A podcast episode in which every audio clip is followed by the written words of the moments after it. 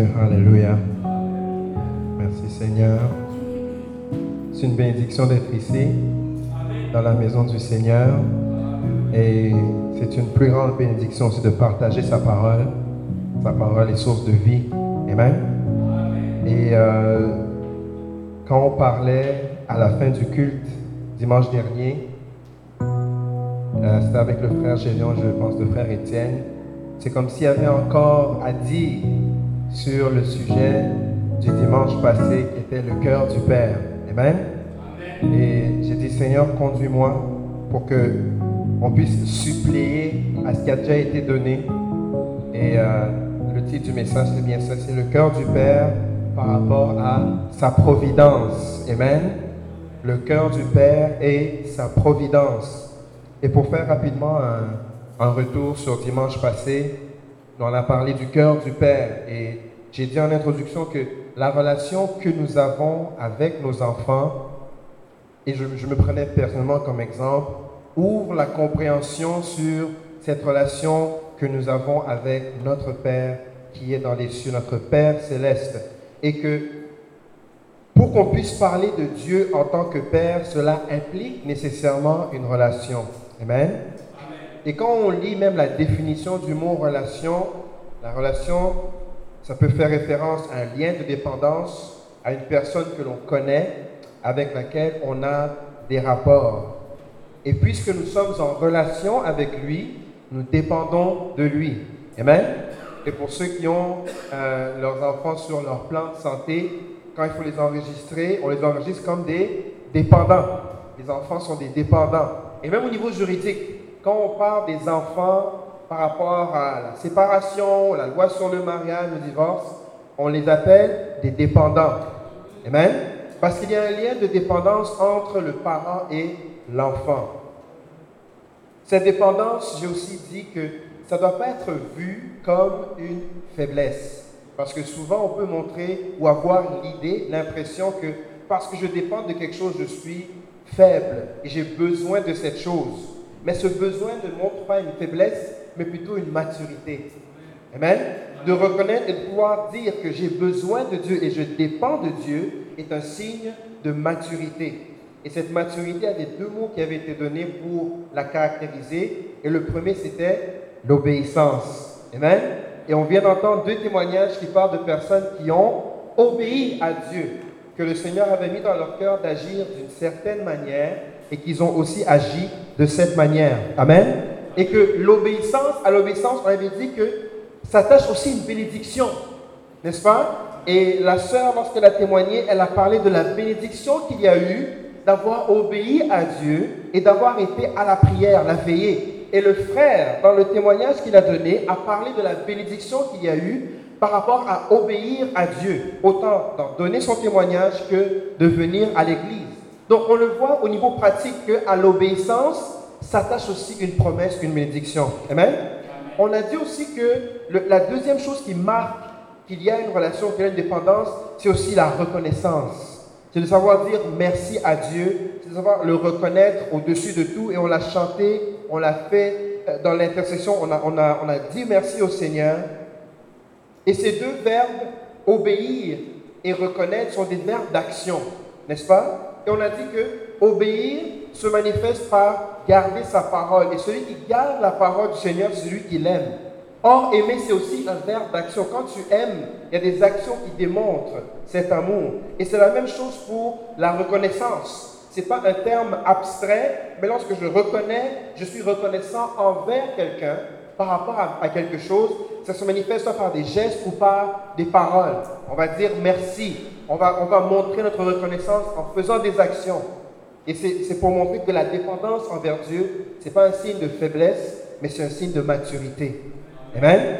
Et que même les enfants, vous allez voir, quand ils grandissent, on doit leur apprendre à dire merci. Et un enfant qui dit merci tout seul, on voit aussi que c'est un signe de maturité. On a aussi partagé ensemble le passage qui se trouve dans Matthieu 7, verset 11, qui dit, Aussi mauvais que nous puissions être, on sait donner des bonnes choses à nos enfants. À combien plus forte raison notre Père qui est dans les cieux ne saura-t-il pas nous donner aussi de bonnes choses? Il y a quelque chose qu'il faut comprendre par rapport à ça, c'est que le verset décrit l'homme comme étant méchant, en référence à la nature de l'homme. Il y a la méchanceté dans le cœur de l'homme. Mais il y a quand même la dépendance entre ce lien entre parents-enfants. Et cette dépendance fait en sorte que le parent se donne des bonnes choses à ses enfants. Mais Dieu, dans sa bonté, à cause de ce lien de dépendance, nous donne des bonnes choses. L'homme, malgré sa méchanceté, sait donner de bonnes choses à ses enfants. Mais le Seigneur l'Éternel, à cause de sa bonté, sait donner de bonnes choses à nous qui sommes ses enfants. Amen? Et quand je pensais à ça, je disais, waouh, ma méchanceté, malgré ma méchanceté, je sais donner de bonnes choses. Mais à combien plus forte raison Dieu, à cause de sa bonté, ne va-t-il pas me donner aussi de bonnes choses? Voilà pourquoi lorsque l'on lit Psaume 23 qui dit, l'Éternel est mon berger, je ne manquerai de rien. Et si on compte tout ce qui est dit, si on peut avoir ce passage à l'écran, ça dit dans le psaume 23, l'Éternel est mon berger, je ne manquerai de rien. Ça, c'est la première chose. Deuxième chose, il me fait reposer dans de verts pâturages. Troisième chose, il me dirige près des eaux paisibles. Quatrième chose, il restaure mon âme. Et cinquième chose, il me conduit dans les sentiers de la justice. Et voici toutes ces choses. Est-ce qu'on peut s'entendre que c'est des bonnes choses? N'est-ce pas? Que le Seigneur nous, prend soin de nous, nous ne manquons de rien. Il nous fait reposer, il nous dirige, il nous restaure et il nous conduit.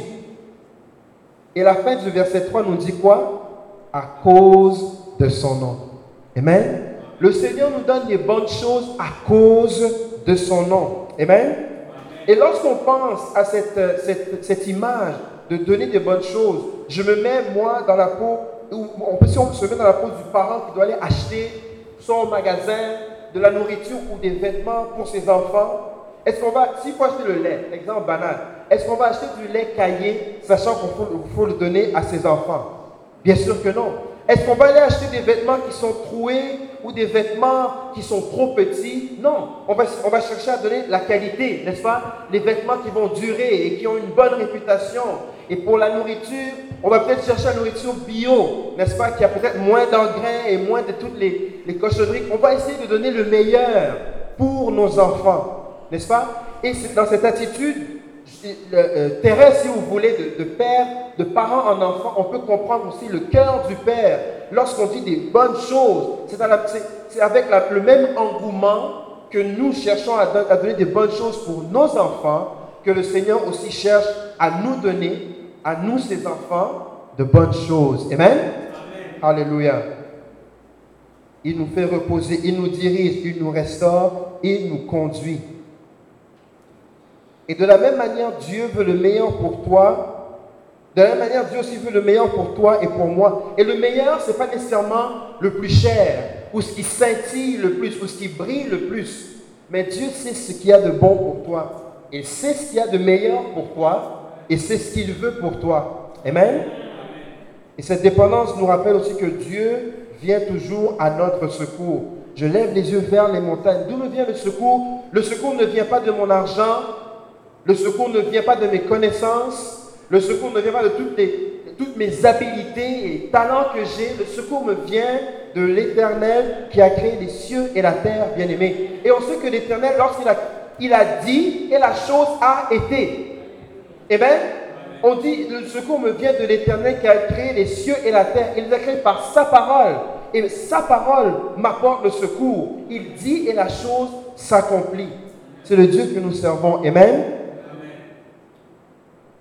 Et toutes ces choses confirment, corroborent, rajoutent au fait que le cœur du Père en est un fantastique. Amen. Et il pourvoit à nos besoins. Le cœur du Père est sa providence. Alléluia.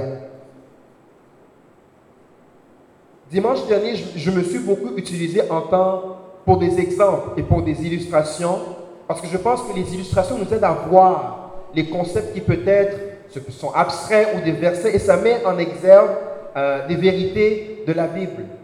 Et quand on pense à la providence, quand on était plus jeune, au secondaire, il y avait un, rituel qu'on avait lorsqu'on rentrait à la maison. Donc, après être rentré à la maison, on déposait nos vêtements, les souliers, quoi que ce soit. Et la première chose, avant de peut-être aller en chambre ou regarder la télé, on tournait à droite pour aller vers la cuisine. Juste pour s'assurer qu'en soulevant les casseroles qu'on avait déjà sorties depuis l'extérieur, on voit, oui, il y a bien le riz, d'accord, il y a bien les haricots, on ouvre le four, oui, le poulet est là. On sait que la nourriture est là, c'est bien, et là, on peut aller faire nos choses, faire les devoirs pour revenir, pour savoir que la nourriture est là. Amen? Et cet exemple qui peut paraître banal, ça, montre aussi, euh, parce que la nourriture, ça peut être aussi un sujet de grand stress pour les parents. Savoir chaque jour, matin, midi, soir, qu'est-ce que l'enfant doit manger? En pensant à ce qu'il y a quatre groupes alimentaires et qu'on essaie de donner de la nourriture qui touche tous les groupes pour qu'il n'y ait pas de carence, que l'enfant mange bien, que l'enfant grandisse bien et qu'il puisse faire toutes les activités dont il a besoin. Nourrir un enfant tous les jours, ça peut être une source de grand stress.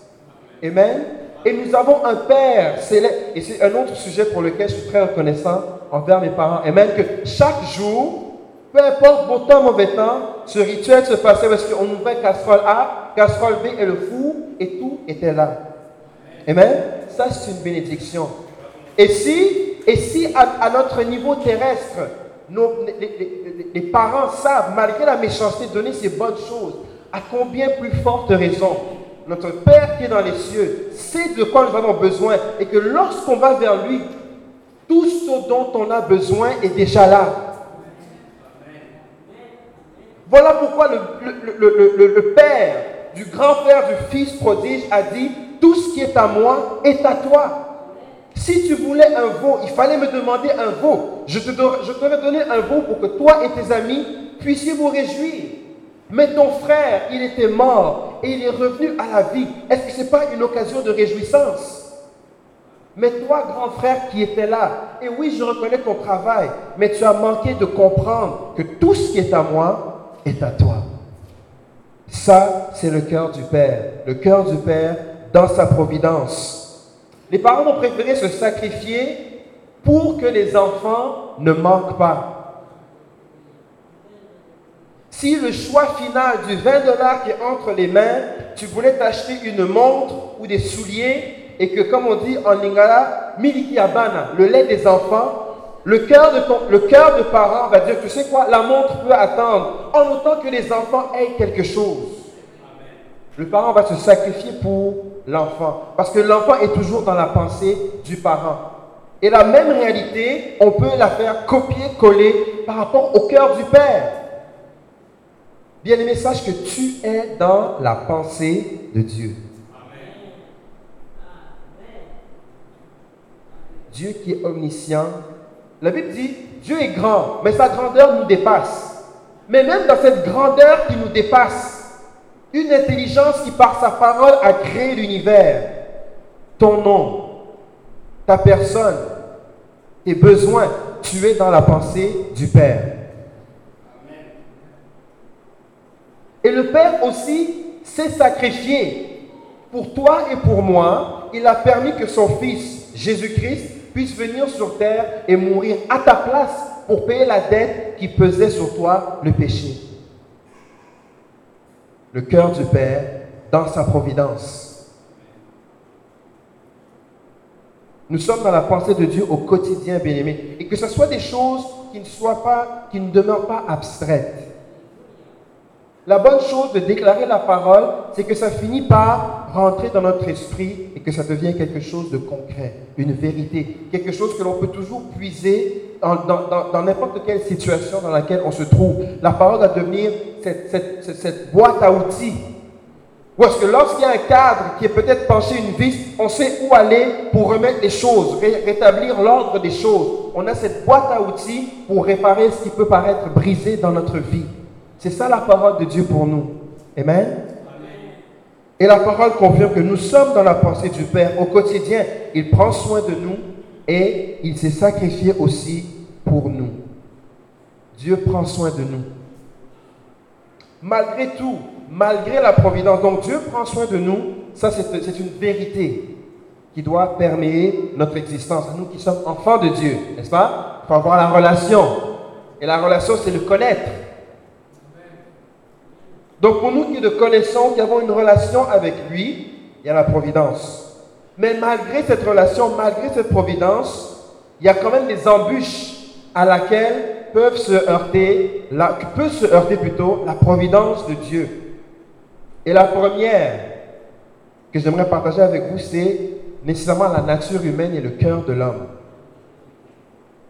La providence de Dieu peut se heurter à la nature humaine et au cœur de l'homme. Quand je regarde souvent Milia jouer soit avec son frère ou sa cousine, vous allez voir, ou ses cousins, vous allez voir que un réflexe qu'il y a chez tous les enfants, c'est de toujours vouloir ce que l'autre a. Vous allez acheter des gobelets en plastique, peut-être un verre, tout le monde a des gobelets pratiquement identiques. Mais puisque l'autre a le gobelet que moi je n'ai pas, qui a la même chose, soit le lait, soit le jus, l'enfant va seulement vouloir aller prendre ce qu'il n'a pas. La même chose pour les jouets.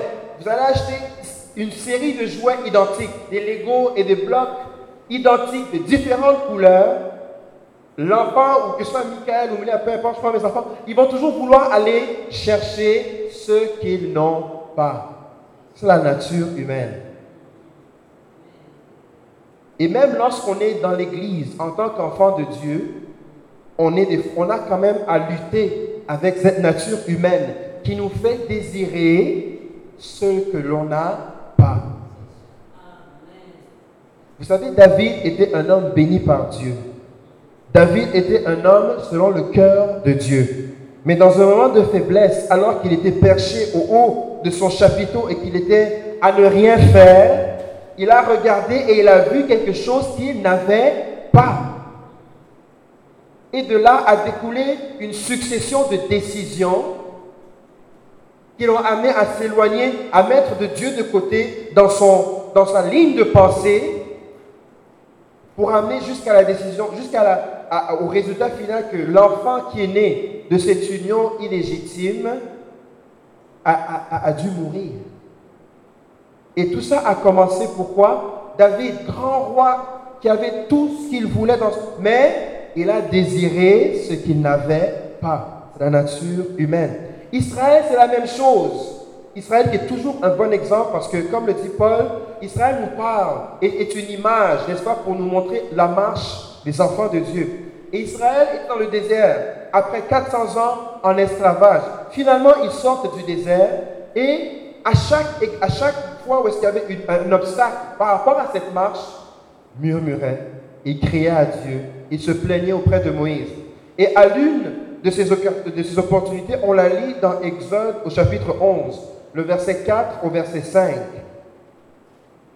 Exode 11, verset 4, verset 5, la Bible déclare, Le ramassis des gens qui se trouvaient au milieu d'Israël fut saisi de convoitise. Et même les enfants d'Israël recommencèrent à pleurer. Recommencèrent, ça veut dire qu'ils l'ont fait souvent. Recommencèrent à pleurer et dire, Qui nous donnera de la viande à manger? Nous nous souvenons des poissons que nous mangions en Égypte et qui ne nous coûtait rien.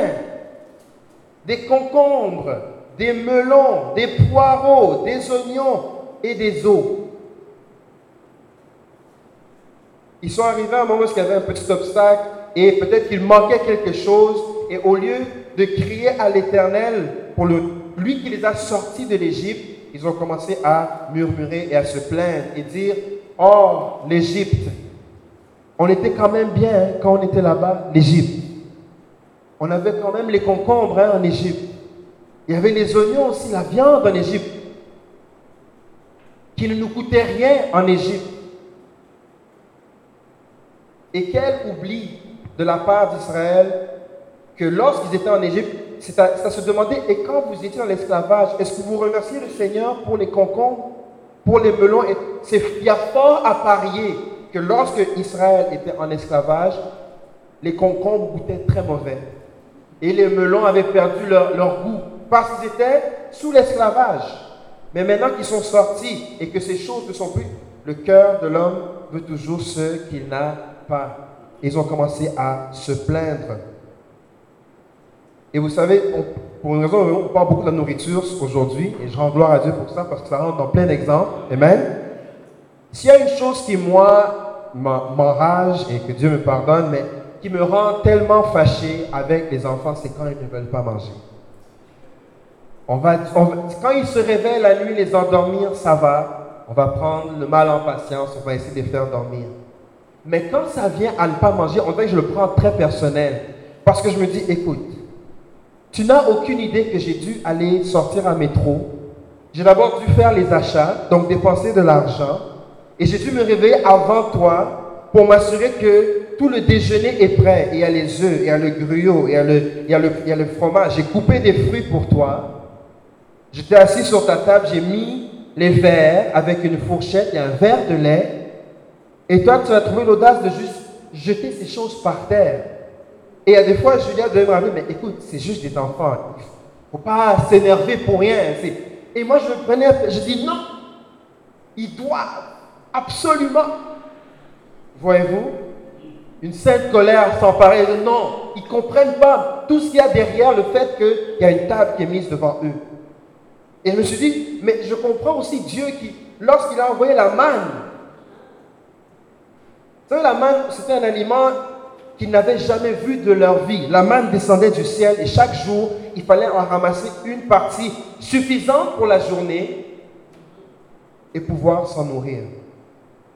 Et Dieu qui prend soin de créer cet aliment spirituel, que chaque jour, vous avez accès et vous trouvez l'audace de dire, oh la manne, écoute, on est un peu fatigué de la manne. Est-ce qu'il y a moyen que tu nous donnes autre chose? C'est devenu fade à notre langue. Et je pense que quelque part, tu as eu raison de, de s'enflammer et de dire, mais vous êtes vraiment, est-ce que vous comprenez ce que vous mangez?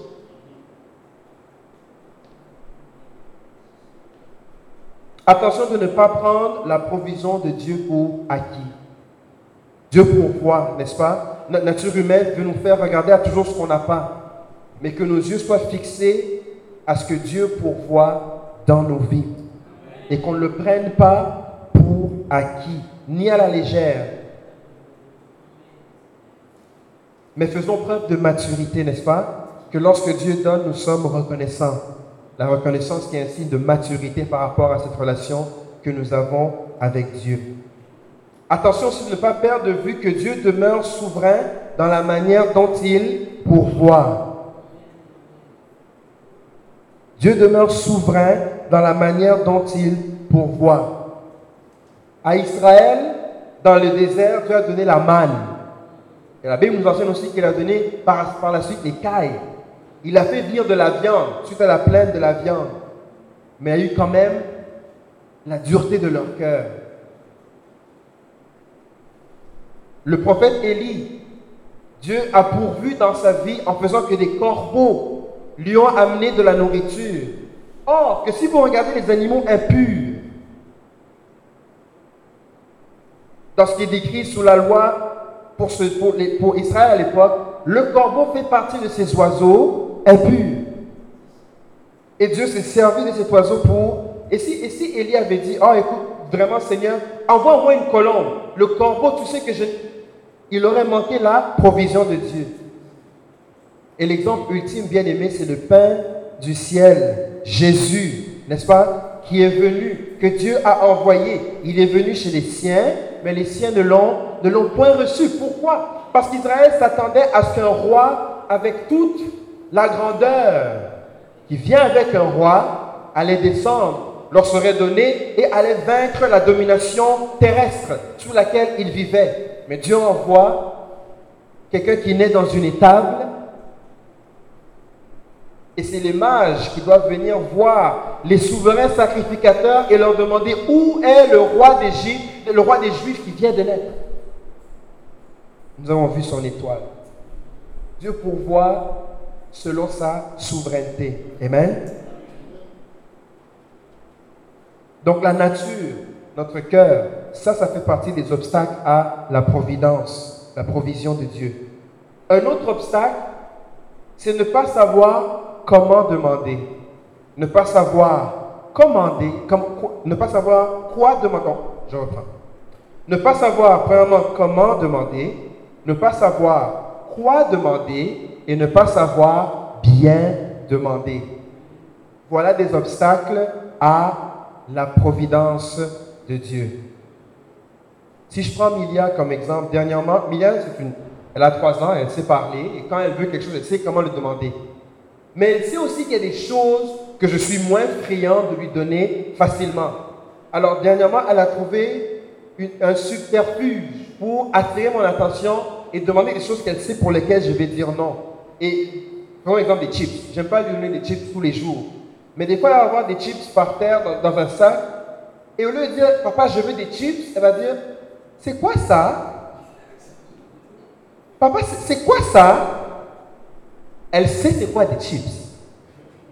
Mais pour avoir accès à ça, au lieu de me demander, est-ce que je peux avoir des chips Papa, c'est quoi ça? Et j'ai dit, Milia, c'est des chips. Des chips? Je dis, oui, c'est des chips. Et ça s'arrête là. Voyez-vous? Des moyens détournés. Et en fait, elle dit ça pour que je n'ai pas à lui dire non. Ne pas savoir comment demander. Si je prends l'exemple de Michael, Michael, lui, il est très friand du lait. Il boit beaucoup de lait. Mais dernièrement, il a commencé à faire une association entre tous les liquides et le lait. Donc, l'eau, des fois, il va appeler ça le lait. Le lait, il va appeler ça le lait. Et le jus, des fois, il va appeler ça le lait.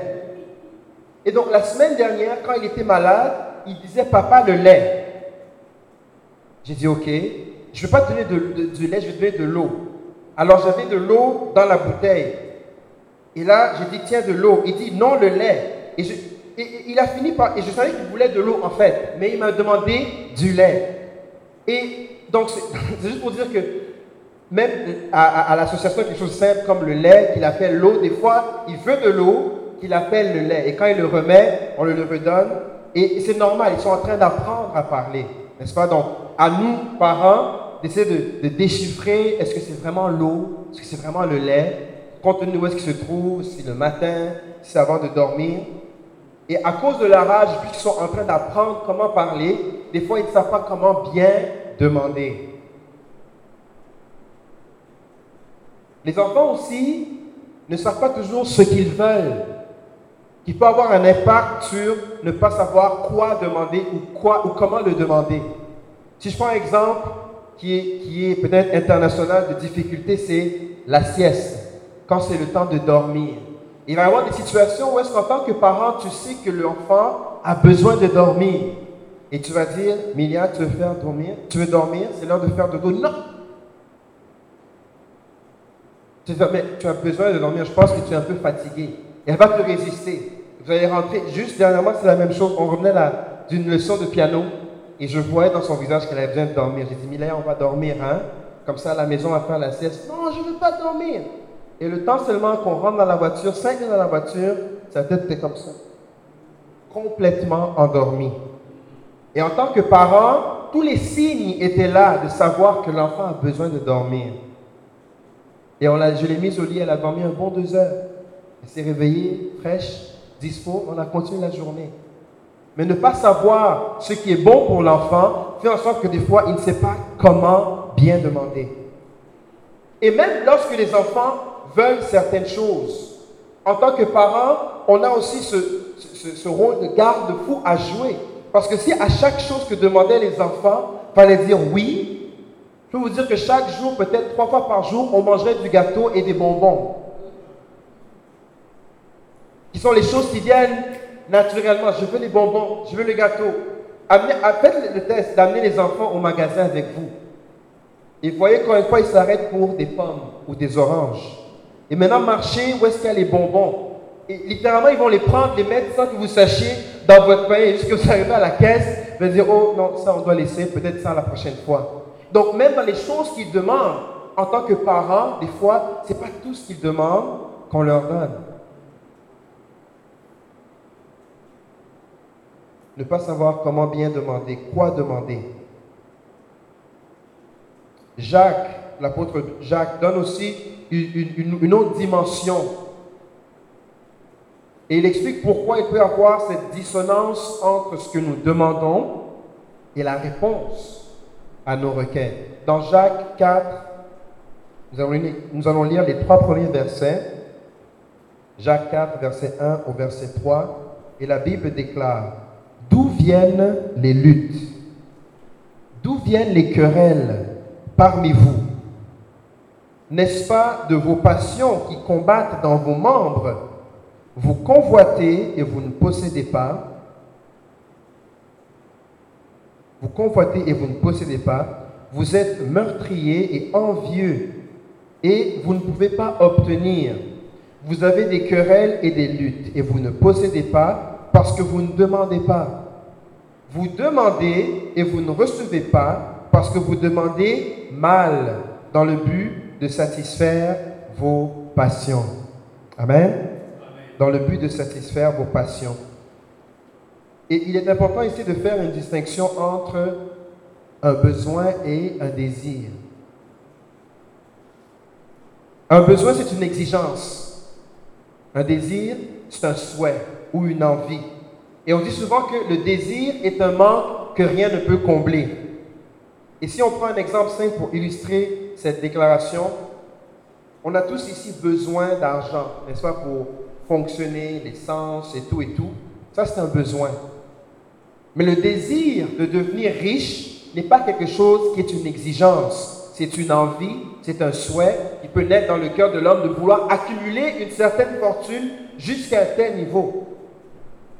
Et les désirs, souvent, c'est l'expression que j'ai utilisée, on dit souvent que le désir est un manque que rien ne peut combler. Vous allez voir que ceux qui ont la richesse cherchent toujours à accumuler. C'est une campagne sans fin, l'accumulation pour accumuler tout simplement l'envie de devenir riche encore et encore et encore, qui va au-delà de ce qui est le besoin. Et le mot besoin ici, donc vous, le verset 3 dit, vous demandez et vous ne recevez pas parce que vous demandez mal dans le but de satisfaire vos passions. Quand on regarde la racine du mot utilisé ici, passion, le mot passion en grec c'est édonné, qui fait référence au plaisir, et donner, c'est la racine du mot pour l'hédonisme. Et pour ceux qui euh, peut-être en, ont entendu parler ou connaissent c'est quoi l'hédonisme, une brève description, c'est une doctrine philosophique selon laquelle la recherche du plaisir et l'évitement de la souffrance constituent le but de l'existence humaine. Et, dans l'hédonisme, il y a différentes branches, dont les épicuriens, etc., etc. Mais le, but de, ce courant philosophique, c'est la recherche du plaisir comme but ultime. Et je recherche le plaisir et à tout, à tout prix, je veux éviter la souffrance. La souffrance n'est pas un but, c'est pas quelque chose qui est bon. Le plaisir, c'est quelque chose qui est bon et je le recherche comme but de l'existence humaine. Et l'apôtre Jacques dit qu'on demande mal parce qu'on essaie à satisfaire ici vos, passions, qui sont en fait vos plaisirs, qui ne sont plus du domaine du besoin, mais qui sont du domaine du désir, une envie, un souhait. Et voilà pourquoi quand on, comprend toute la, signification du mot passion, quand vous retournez et vous lisez Jacques 1, n'est-ce pas, où est-ce que l'apôtre Jacques dit avec puissance, voyez comme un sujet de joie, les souffrances par lesquelles vous passez, c'est parce qu'il est en train de s'attaquer à, à ce courant de pensée qui voit qu'il faut éviter à tout prix la souffrance et chercher simplement le plaisir. Et malheureusement, il y en a dans l'Église qui cherchent, qui voient Dieu comme source de plaisir, point final. Si je viens à Dieu, c'est parce que je vais avoir un emploi. Si je viens à Dieu, c'est parce qu'il va me donner, il va, il va, j'aurai une grande maison. Et si je viens à Dieu, voici toutes les choses qu'il va me donner.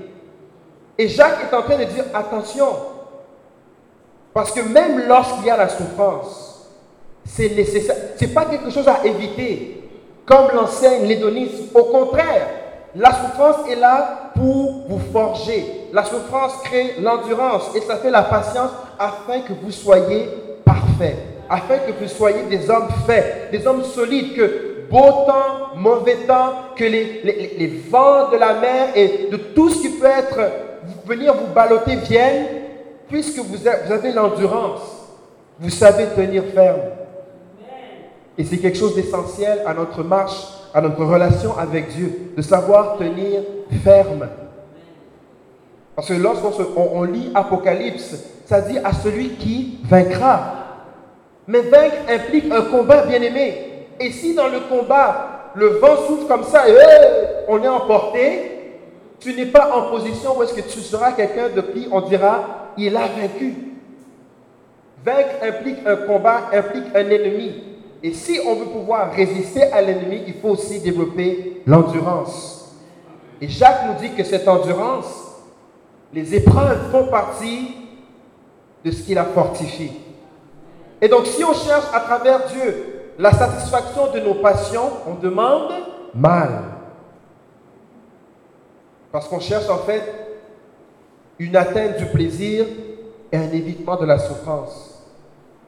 Et ça, ce n'est pas le Dieu que l'on sert.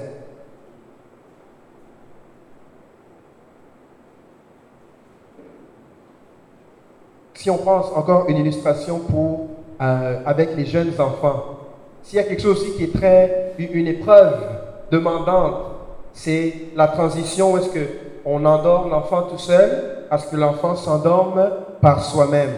Et il y a une technique couramment utilisée où est-ce qu'il faut laisser l'enfant pleurer. Et de ce qu'on avait, quand nous on l'avait fait pour, pour Milia, donc c'était vraiment, tu, déposes, tu n'endors pas l'enfant, tu le laisses dans son lit, il va pleurer, tu reviens 5 minutes, après tu laisses 10 minutes, tu reviens, papa est là, tu sors de la chambre, le va et vient, jusqu'à ce que l'enfant finisse par s'endormir. Mais lorsque vous êtes dans le creux de ce moment, c'est pas facile, n'est-ce pas?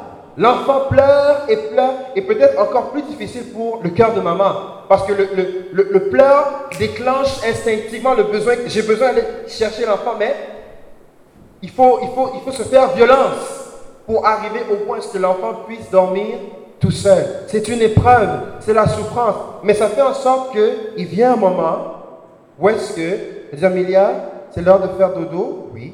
Tu vas bien dormir? Ok. Bonne nuit. Tu éteins la lumière et tu sors. Et là, on va dire Waouh, l'enfant sait dormir tout seul.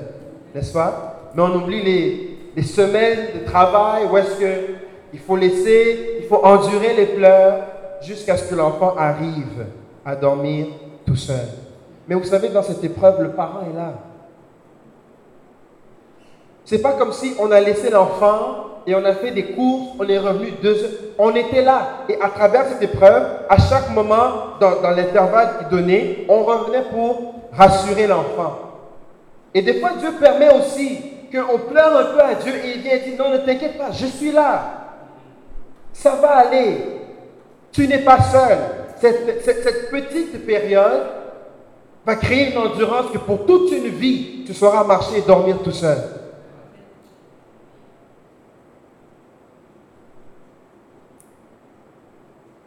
Et quand je, me préparais pour ça, il y a un chant qui m'est revenu à l'esprit, un chant qu'il y a longtemps, on a, on a décidé de plus chanter avec l'équipe de louange qui dit Non, je ne souffrirai jamais, je ne manquerai de rien.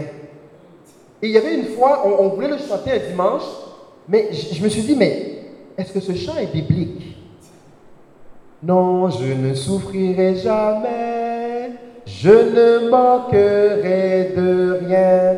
Quand tu y penses, est-ce que ce chant est vraiment biblique? Que je ne souffrirai jamais. Pour regarder qu'est-ce qu'on chante des fois aussi. Amen? Alléluia. Toujours dans la préparation du message, ok, besoin, désir. Mais ce verset que l'on connaît, ça dit Fais de l'éternel tes délices, il te donnera tout ce que ton cœur désire. Mais frère Michel, tu as dit qu'il y a les besoins, il y a les désirs. Dieu parle aux besoins, mais dans Psaume, ça dit il te donnera tout ce que ton cœur désire. Psaume 37, lisons du verset 3 au verset 5. Psaume 37. Confie-toi en l'Éternel et pratique le bien. Aie le, le, pays pour demeure et la fidélité pour pâture. Fais de l'Éternel tes délices et il te donnera ce que ton cœur désire. Recommande ton sort à l'Éternel, mets en lui ta confiance et il agira. Amen. Et pour ceux qui étaient là euh, à, la réunion du mercredi, on a lu euh, dans 2 Corinthiens 5, je crois, il y a le verset qui dit euh, Je marche par la foi et non par la vue, n'est-ce pas? Mais on avait fait le constat que ce n'est pas une déclaration qui est juste en soi, mais qui est comme prise entre deux versets qui lui donnent du contexte, n'est-ce pas? Et, en tout cas, sans, sans vouloir revenir là-dessus, le même phénomène se produit ici lorsqu'on lit le psaume 37, du, verset 3, 4 et 5. Oui, fais de l'éternel tes délices, il te donnera ce que ton cœur désire. Mais ça prend d'abord que tu puisses te confier en lui. Ça prend que tu pratiques le bien. Ça prend que tu puisses avoir la fidélité comme pâture. Et ça prend que tu recommandes ton sort à l'éternel. Amen. Et toutes ces choses, lorsque tu tu, pratiques le bien, lorsque euh, tu recommandes ton sort à l'Éternel, lorsque tu te confies à lui, c'est dans ces actions-là que tu peux démontrer que tu fais de l'Éternel tes délices. Amen? Et le mot délice ici, la racine primaire du mot, c'est anag. Et le mot anag en hébreu veut dire se réjouir. Donc, réjouis-toi. Fais de l'éternel tes délices, c'est réjouis-toi dans, le Seigneur. Si tu veux faire une analogie ou, paraphraser, parce que peut-être faire de l'éternel tes délices, ça peut paraître un peu abstrait. Mais quand tu prends le mot délice et qui parle de la réjouissance, de se réjouir, le mot délice, réjouis-toi dans le Seigneur. Et le mot désir, il te donnera tout ce que ton cœur désire. La racine du mot, c'est fait en deux temps. Il y a Mishala et Shahal. Et Sha'al, le mot Sha'al fait référence à une requête, une pétition, consulter, questionner, demander, s'informer, adresser une prière.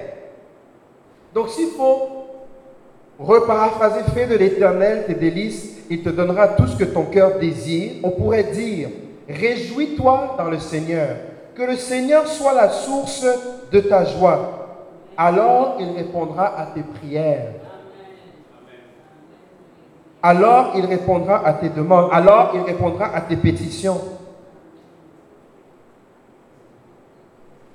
Alors il répondra à ce qui se trouve dans ton cœur. Et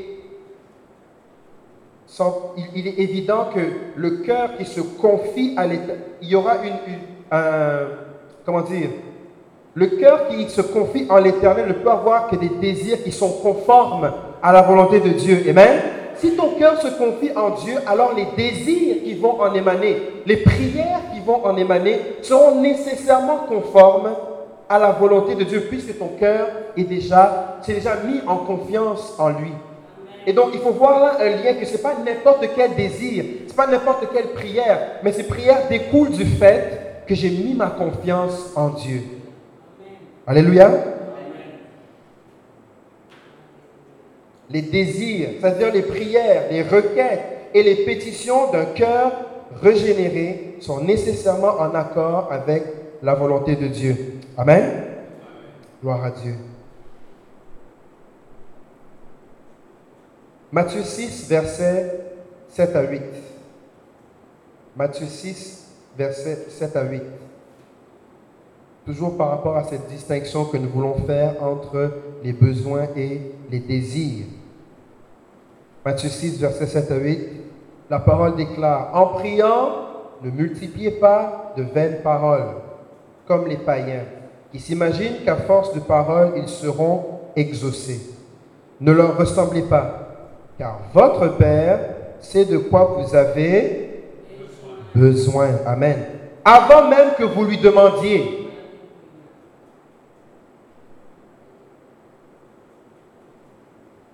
Le, Père sait de quoi tu as besoin.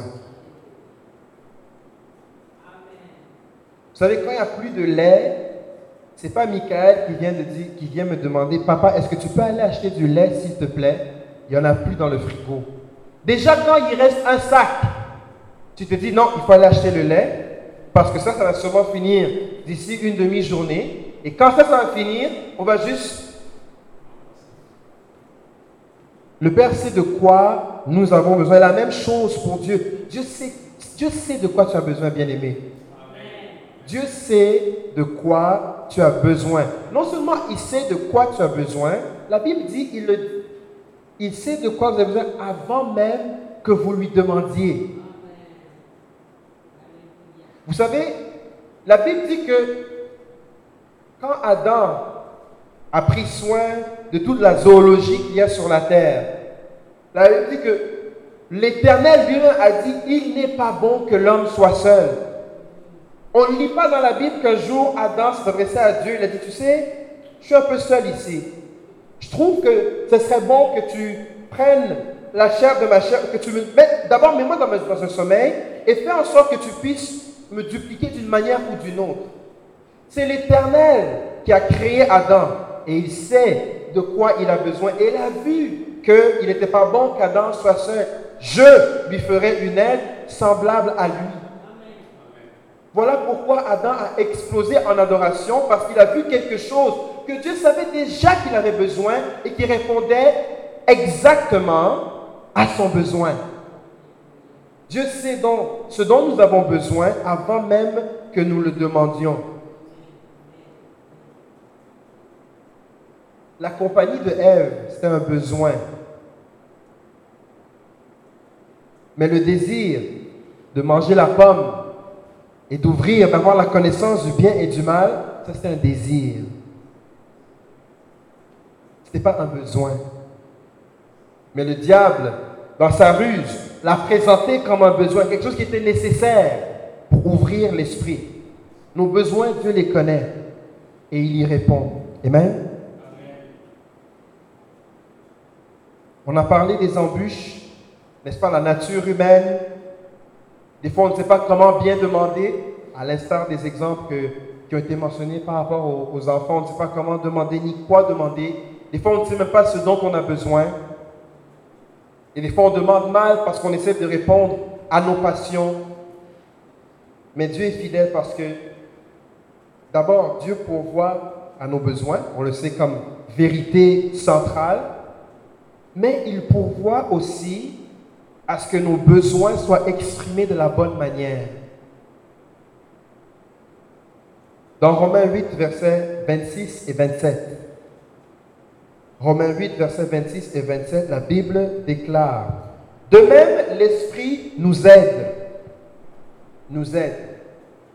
L'aide fait référence à ce que il y a un problème quelque part. Si j'aide mon frère, à, mon frère à marcher, c'est peut-être qu'il a difficulté à marcher seul. Et ici, le Saint-Esprit nous aide. Donc, vient suppléer à quelque chose qui seul, peut-être, on ne fait pas très bien. Quelle est cette chose? Nous aide dans notre faiblesse, car nous ne savons pas ce qu'il nous convient de demander dans nos prières. On veut prier, mais des fois, comme le mentionne ce verset, on ne sait pas comment bien demander, ni ce qui est convenable de demander. Et le Seigneur le sait. Qu'est-ce qu'il fait? Mais l'Esprit lui-même intercède par des soupirs inexprimables. Et celui qui sonde les cœurs connaît quelle est la pensée de l'Esprit, car c'est selon Dieu qu'il intercède en, intercède en faveur des saints.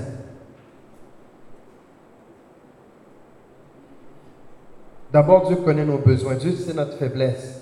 Et dans cette faiblesse, il nous aide en ce que le Saint-Esprit intercède en nous par des soupirs inexprimables. Cette intercession est faite en sachant que l'Esprit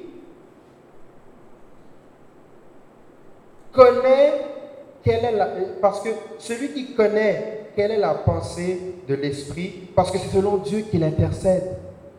Donc c'est une intercession, une intercession précise, une intercession concise. L'intercession du Saint-Esprit en faveur des saints est précise et concise. Il fait en sorte que par des soupirs inexprimables, Dieu répond à nos besoins. Dieu agit en notre faveur, en faveur des saints. De la même manière, et pour voir encore une image vous savez, Dieu s'était choisi Moïse. Mais Moïse avait dit, je ne sais pas comment bien parler. Et d'abord, est-ce qu'on va me recevoir? Et Moïse a mis beaucoup d'obstacles à ce qu'il puisse être utilisé par Dieu. L'un d'entre eux étant sa, sa locution. Et Dieu a dit, j'ai mis à côté de toi ton frère Aaron. Et lui va parler en ton nom. Toi, fais ce que je te dis de faire et laisse Aaron parler. Lui qui parle mieux. Et Aaron qui va devenir le premier souverain sacrificateur pour Israël.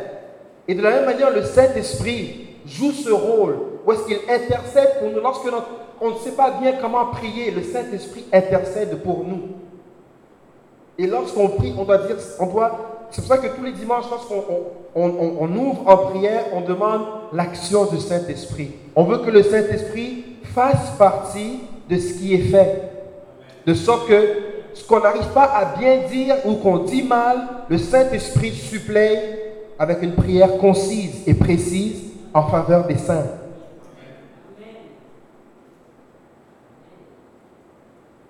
Cela dit, bien aimé, le Saint-Esprit nous vient en aide.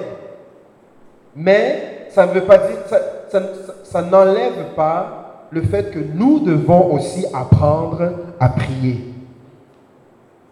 Vous savez, prier, c'est simplement parler à Dieu. Il y a un âge pour un enfant où est-ce que parler, c'est difficile. Il y a des balbutiements. Mais tranquillement, des mots s'ajoutent l'un à la suite de l'autre. Et tranquillement, il y a des phrases complètes jusqu'à ce que l'enfant soit en mesure de communiquer clairement avec le parent. Et autant l'obéissance fait preuve de maturité et la reconnaissance fait preuve de maturité, notre vie de prière aussi démontre aussi un niveau de maturité dans cette relation avec Dieu. On doit apprendre à prier, utiliser des mots pour parler à Dieu. Et vous savez, dernièrement, le matin, on parlait avec Milia et puis elle disait, elle se plaint que son frère il a poussé un peu et dit, Michael m'a bousculé. Et quand elle a dit bousculé, Julien et moi, s'est regardé bousculé. Ça, ce mot est rajouté à son vocabulaire. Ok. C'est bien. Elle grandit. Elle utilise des mots encore plus précis pour parler de situation. Pas il m'a poussé, il m'a bousculé. Amen. Et c'est pas je ne dis pas que la prière est un exercice où est-ce qu'il y, a, il y a des grands mots qui doivent sortir, n'est-ce pas, pour que les gens qui sont à côté savent, oh oui, lui, il lit la Bible. Non, non. Mais il faut arriver, parce que si on ne sait pas communiquer avec, je sais pas, juste avec nos parents ou communiquer en général, comment est-ce qu'on va communiquer dans la société? Comment est-ce que l'enfant va aller à l'école? Et de la même manière, si on n'apprend pas à prier, mais comment est-ce qu'on communique avec Dieu? Et même les disciples, quand Jésus a montré dans Matthieu 6 notre Père, c'était en réponse à une question des disciples. Ils ont dit, Seigneur, apprends-nous à prier. Jean a montré à ses disciples comment prier. Seigneur, apprends-nous à prier. Et on a cette prière du qu'on appelle communément le Notre Père. Et si c'est difficile pour toi de prier, tu trouves qu'il y a une lourdeur, mais fais cette prière. Dis Seigneur, apprends-moi à prier. Et que de cette manière, je puisse m'exprimer. Bien que tu connaisses déjà mes besoins, avant que je te les demande, apprends-moi à prier.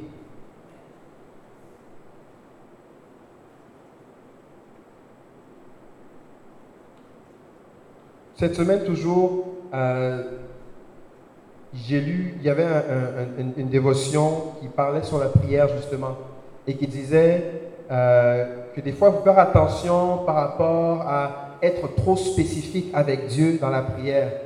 Et, Julien et moi, on était en train de débattre là-dessus. On se disait, mais est-ce que c'est vrai? Est-ce que c'est pas vrai? Est-ce qu'il faut être spécifique dans la prière ou est-ce qu'il faut rester vague parce que Dieu connaît au final ou quoi? Et puis, on en est arrivé à la conclusion que Dieu opère dans l'espace de foi que tu lui as si tu veux être spécifique dans la prière, Dieu va opérer dans ta spécificité. Et si tu décides que simplement je vais me limiter à une prière générique ou générale, mais Dieu va se limiter à l'aspect générique et général de ta prière. Prenons l'exemple du centurion, que Jésus a dit, ok, on va aller ensemble, je vais prier pour ton, ton, il sera guéri. Il a dit, non, non, non, non, non. Moi, quand je donne des ordres, les gens agissent tout de suite. Je dis va, il va. Je dis viens, il vient. Toi, tu n'es pas digne de venir chez moi. Dis seulement un mot. Voilà l'espace de, foi dans lequel ce centurion a dit Seigneur, agis. Dis seulement un mot. Et qu'est-ce que Jésus a dit de ce centurion? Il dit dans tout Israël, je n'ai pas vu une foi comme celle de ce centurion-là. Et il a dit va, qu'il soit fait selon ta foi. Et je suis en train de faire une parenthèse ici par rapport au cœur du Père, mais je pense que c'est important de savoir et de garder à l'esprit que Dieu opère dans le cadre de spécificité que tu lui alloues. Si tu as une grande foi, Dieu, attends-toi de grandes choses de la part du Seigneur. Et au final, il y a une phrase que Maman Annie aime beaucoup dire, Seigneur, ta réputation est en jeu. Au final, si tu réponds, gloire à Dieu. Si tu ne réponds pas, c'est ton nom que j'invoque. Alors sache que les nations et tous ceux qui parlent et tous ceux qui veulent dire tout ce qu'il y a à dire par rapport à toi, c'est la balle est dans ton camp, Seigneur. Agis comme bon te semble. Mais moi, ton serviteur, moi, ta servante, j'ai demandé. Ta réputation est en jeu. Amen. Et faisons l'exercice dans l'Église, dans nos prières, de dire Seigneur, ta réputation. Quand on prie, c'est au nom de qui? C'est au nom de Jésus. Et quand il agit, c'est à cause de quoi? À cause de son nom. Alors sache que ce n'est pas à cause de tes bonnes actions, de tes bonnes œuvres et de tout ce que tu peux faire que Dieu répond à ta prière, mais c'est à cause de lui-même, à cause de sa bonté, à cause de son nom. Et quand tu mets son nom, sa réputation en jeu, laisse-le agir. Et il agira à cause de son nom. Alléluia. Comment est-ce que Dieu prend soin de nous? On dit Dieu, sa providence, le cœur du Père, sa providence. Il y a un verset qui nous illumine un peu l'esprit par rapport à ça. Si on peut lire Philippiens 4, verset 18 à 20. Philippiens 4, verset 18 à 20. La Bible déclare, et c'est Paul qui parle, j'ai tout reçu et je suis dans l'abondance. J'ai été comblé de bien en recevant par Épaphrodite ce qui vient de vous comme parfum de bonne odeur, un sacrifice que Dieu accepte et qui lui est agréable. Et mon Dieu pourvoira à tous vos besoins. Le mot est encore là, vos besoins, selon sa richesse avec gloire en Jésus-Christ. À notre Dieu et Père soit la gloire au siècle des siècles. Amen. Comment est-ce que Dieu prend soin de nous, prend soin de nos besoins? C'est selon sa richesse. Dieu prend soin et pourvoit à tes besoins selon sa richesse.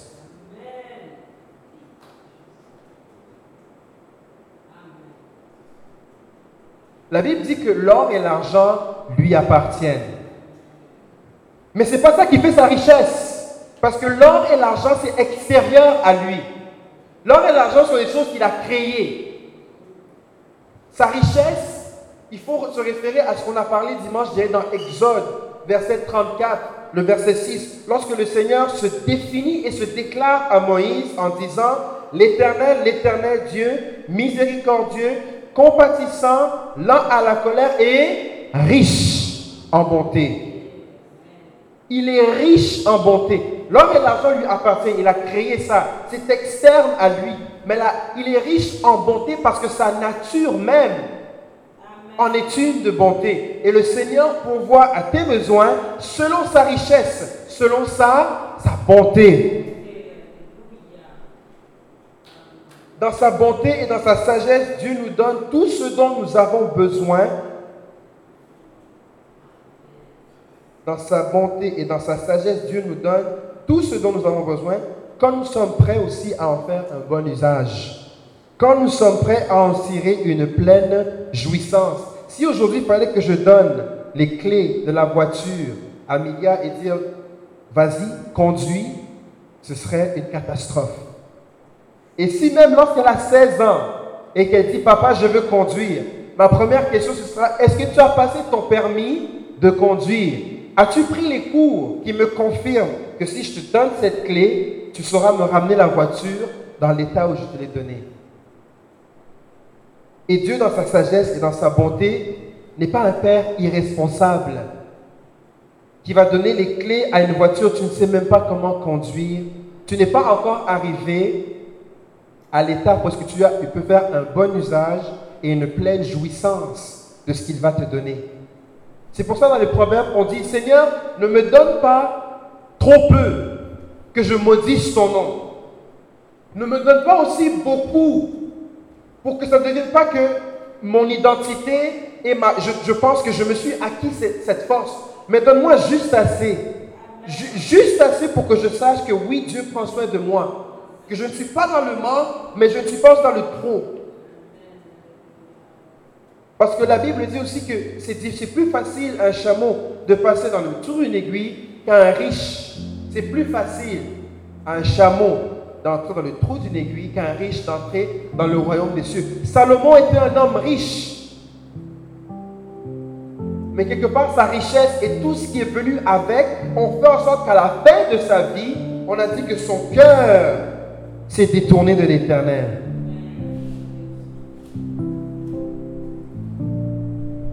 Dieu pourvoit à tes besoins selon sa richesse. Et le Seigneur est riche en bonté. Non seulement selon sa richesse, mais avec gloire.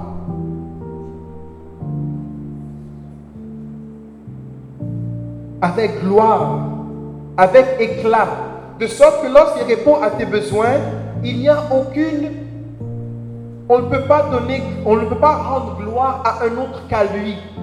Lorsque le Seigneur répond à tes besoins, tu sais que ça vient de lui parce que c'est loin de tes efforts.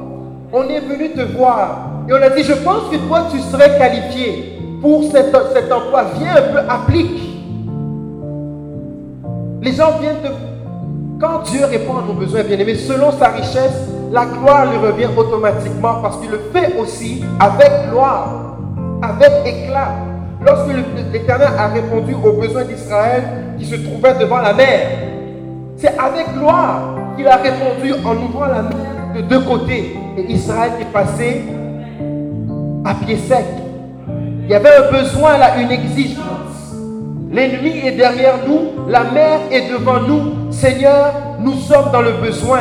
Et dans sa bonté, avec gloire, la mer s'est ouverte en deux et Israël a marché les pieds secs. Et le Seigneur veut aussi, dans sa providence, répondre à tes besoins selon sa richesse avec gloire. Ça prend-le pour toi, bien-aimé, que le Seigneur veut répondre à tes besoins selon sa... Non pas qu'il va te donner des millions, Oublions et arrêtons de prier le Seigneur pour qu'il fasse un dépôt automatique de 10 millions dans notre compte bancaire. Ce n'est pas comme ça qu'il répond selon sa richesse. L'or et l'argent lui appartiennent, mais il est riche en bonté. Et peut-être le Seigneur sait que s'il devait déposer 10 millions dans ton compte aujourd'hui, ta tête tournerait tellement vite. N'est-ce pas? Il dit, je ne veux pas te perdre. Alors oublie un peu les 10 millions, mais je pourvois à tes besoins selon ma bonté. Alléluia.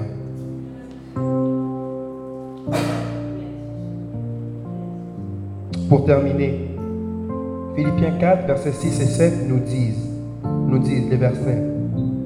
Ne vous inquiétez de rien, mais en toute chose faites connaître vos besoins.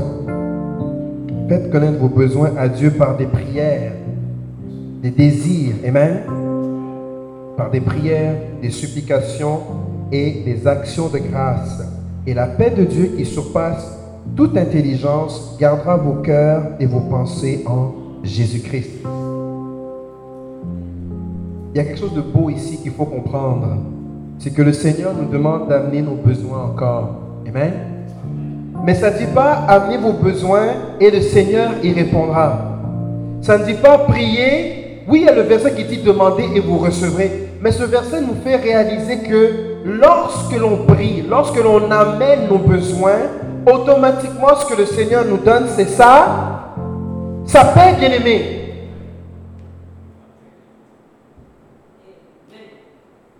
Lorsque l'on amène nos besoins, n'est-ce pas Il y a un échange qui se passe. Seigneur, c'est lourd sur mes épaules ce besoin et je veux m'en décharger sur toi. Et la première chose que le Seigneur fait, c'est qu'en retour, il te donne sa paix. Il dit, ok, donne-moi les besoins et voici ma paix, I got you.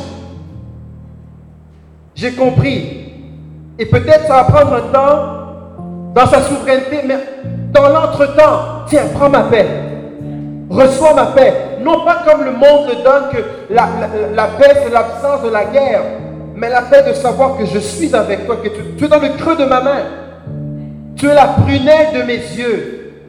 Je sais de quoi tu as besoin. Mais prends d'abord ma paix et qu'elle puisse garder tes pensées.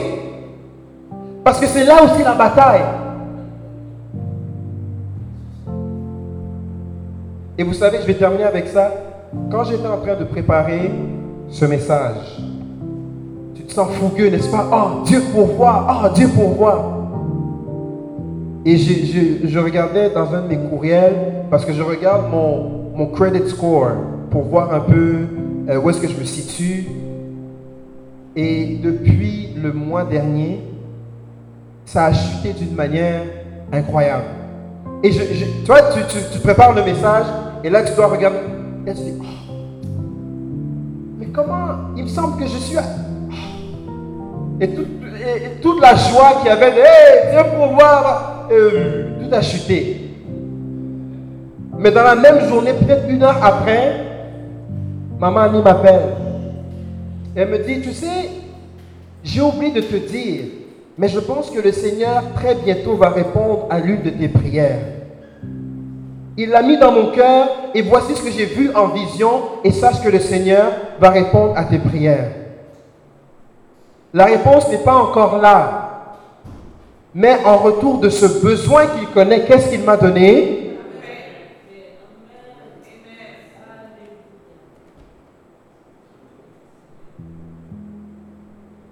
À nous de faire confiance à Dieu dans sa bonté, dans sa souveraineté, sait de quoi nous avons vraiment besoin. Et il sait y répondre de manière infaillible. De manière infaillible. J'ai bien dit de manière infaillible. Voilà pourquoi le psalmiste au verset chapitre 37, verset 25 dit, J'ai été jeune, j'ai vieilli, et je n'ai point vu le juste abandonné, ni sa postérité mendiant son pain. J'ai été jeune, j'ai vieilli et je n'ai point vu le juste abandonné, ni sa postérité mendiant son pain. Amen. Et toutes ces choses, ça se résume en quoi? Le cœur du Père et sa providence. Le cœur du Père et sa providence. Tu es dans la pensée de Dieu, bien-aimé. Il sait de quoi tu as besoin avant même que tu ne le, le demandes. Et il met en toi le Saint-Esprit qui intercède en ta faveur. J'ai été jeune, j'ai vieilli, et je n'ai point vu le juste abandonné, ni sa postérité mendiant son pain.